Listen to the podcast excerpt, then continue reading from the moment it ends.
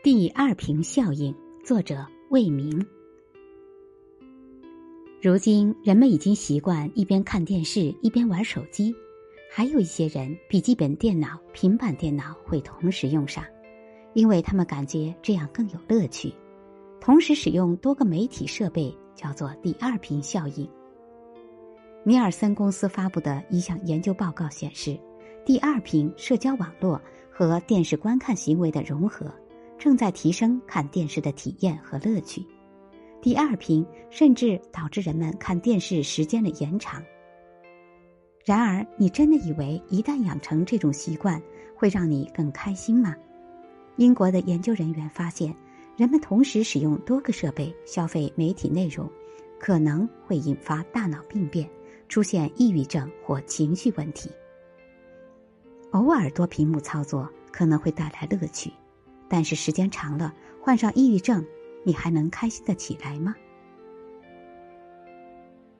英国萨塞克斯大学的一个研究小组招募了七十五名志愿者，对他们的脑部进行了细致的扫描，并调查了他们平时使用智能手机和电脑看电视、看纸质媒体的习惯。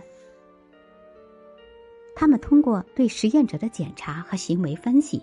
发现，经常开着两个以上电子设备的人，大脑前扣带皮层的体积比一般人的更小；而同时使用电子设备的数量越多，大脑前扣带皮层内的灰质密度就越小。大脑前扣带皮层是做什么的呢？其中的神经系统主要负责处理我们的情绪，除此之外，一些心理活动。也是由这部分大脑皮层负责的，比如在进行逻辑推理时，就需要调动它；而大量的冲动行为也依赖前扣带皮层的控制。